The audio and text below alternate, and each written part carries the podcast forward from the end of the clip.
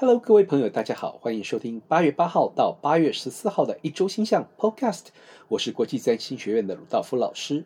在一开始呢，我想要跟大家分享的是呢，在下个月呢，九月的二号呢，我们跟九月六号呢，我们有两堂讲座啊。那么在九月二号的时候呢，是我要带领大家来认识这个冥王星进入水瓶座。在过去十五年当中呢，冥王星都在摩羯座运行。那么呢，我们可以看到摩羯座的领域呢，与摩羯座领域有关的呢，象征的是所谓大型的机构、国家组织以及阶级的变化。那么我们可以看到，在这过去十五年当中的显著的这种所谓呃阶级的冲突，以及呢这个国家体制之间的挑战的冲突呢，有着这个显著的变化。这都是冥王星所带来的这种危机跟挑战。我们可以了解的是，那就在冥王星进入水瓶座的这个从二零二三到二零四三年的这二十年之间呢，这个冥王星会在水瓶座。水瓶座象征的是人权团体、人权议题、自由、科技等领域哦。那么很有可能在这领域呢，会带来一些危机。跟冲突，所以我们要怎么样去面对这未来的这个所谓二十年的变化呢？这是一个相当重要的。如果你对这个议题有兴趣的话呢，九月二号周五呢，我要带领着大家一起来认识冥王星进入水瓶座。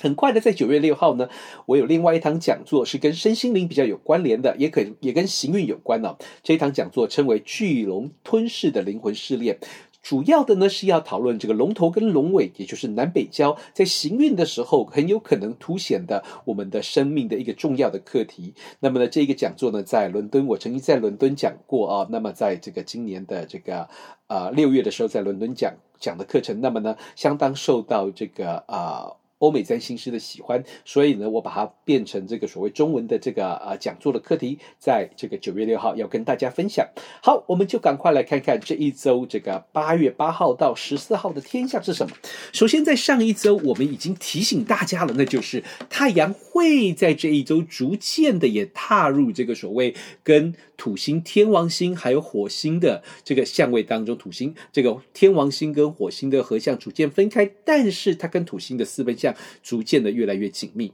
但是现在开始，火星逐渐的加入这个战局，甚至在周末的时候呢，会变得这个更为紧密。所以呢，我们要了解到这些星象对我们的冲突是什么。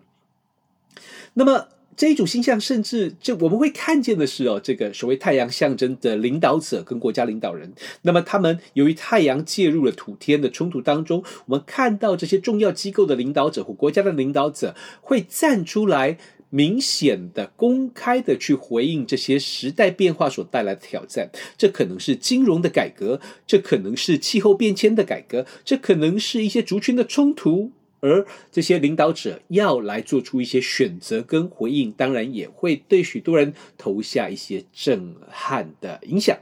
那么呢，我们也将看见，因为太阳叫做见证看见，我们也将看见这些所谓阶级、族群、社群之间冲突的白热化。对于个人而言，这表示了我们个人在时代当中的变迁，我们要怎么样的去认清自己的位置。不过，在这一周呢，我们虽然有这个所谓这个啊、呃、显著的这些冲突，同时在个人生活当中，我们要面对的是金星跟冥王星的对分相，很有可能会带来一些这个所谓过去心心灵以及情感上面的一些不堪回首的回忆啊。那么在这边呢，也会让许多人。对于自身的财务危机感到惊讶，感到惊讶，那么特别也可能带来一些关系上的这些冲突。不过，同时金星有另外一组相位是跟海王星的三分相，这一组相位在最是最近少有的柔和相位。那么这一组相位帮助我们去接纳自己跟接纳别人，在这些许多惊涛骇浪的这个行星冲突的这个相位的影响之下呢，或许我们应该多展现一些包容，并且检视自己的价值观。随着火星不停的移动，在遭遇土星的时候呢，它来到了这个金牛座的二十四度。那么许多同学都知道的是，在金牛座的二十六度有一个非常有名的恒星，叫做大龄五 （Algo）。那么这一个恒星呢，是一个相当不吉利的恒星。但是你或许不知道的是呢，就在现在，在二十四度的时候呢，火星已经对准了英仙座 Perseus 的另外一个恒星，叫做 Keplerus。那么这是这个在啊，在星学上我们称为 Caplus，那么在中文比较没有直接的译名，不过在天文学上，这是所谓这个英仙座的双星团 （double cluster） 的位置。这个星这个星团呢，这个双星团这两个星团呢，在这个天文界相当有名，而是许多这个天文摄题摄影的一个重要主题。那么在占星学上，这一个恒星象征着英仙座手上所握的刀柄。所以呢，象征着刺穿、攻击，也同时带有一种这种强烈的男性情欲风格，这种所谓这种阳性能量的特质。而火星也象征这种阳性特质来到这里，是一种 double whammy，将会带来更将会凸显更多的冲突，也可能让许多人急着展现自己的这个男性的特质、男性的雄风。当然，对于这个生理的女性而言，很有可能也是一种所谓。巾帼不让须眉的一种态度，OK。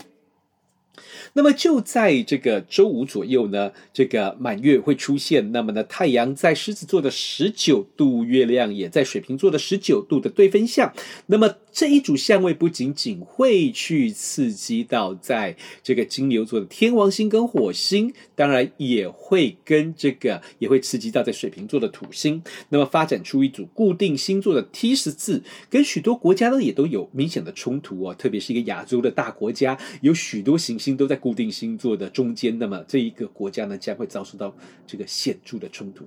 那么呢，这也显示在未来二十八天一个月，也就是未来一个月循环当中，我们更容易看到人与人之间、国家与国家之间紧张对峙的状态。而在我们一般人的生活上，很有可能是因为坚持个人的原、个人的坚持原则的坚持，而使得冲突恶化。不过在这里，我要提醒大家，在一开始我提到的金星跟海王星的三分相所带来的包容能力，以及很快的金星要进到狮子座，都提醒我们去展现宽广的胸襟，去包容，去和缓彼此的冲突。就在满月的同时呢，这个周五呢，金星也进入了狮子座，这提醒我们不要吝于展现个人的创造力。那么每一个人都是不同的，所以我们要想办法去展现出我们自己独特的优点哦，活出你的自己。那么让自己去做那些让自己感到快乐的事情，并且替自己的优点感到骄傲。那些我们认为是对的事情呢，我们就应该继续坚持下去啊！不要这个所谓放弃。那么这对我们来说呢，这是一个相当重要的啊！这对我们来说是一个相当重要的。那么在这一周的这些紧凑的星象当中呢，这一周的紧凑星象当中，特别来到周末的时候呢，许多事情都会遭遇到显著的冲突跟阻碍，这是更为激烈的、更为紧、更为紧密的这个相位啊！所以呢，我要请大家。第一，要这个第一适当的呃，去这个展现行星的能量，去思考自己在时代变化当中的角色。那么，试着去保留那些旧有的美好的，但是也不要排挤这个新的未来发展的可能性。同时呢，我们也要认清楚自己的这个价值观，去适应未来，去调整。OK，那么这就是这个八月八号到十四号的这个一周星象。再一次提醒大家，我们在九月二号有一堂冥王星进入水瓶座的课程，以及九月六号有一堂巨龙吞噬的灵魂试炼的课程。那么，如果你对这些课程感到兴趣的话，欢迎跟我们学院的工作人员报名联系。我们下周见。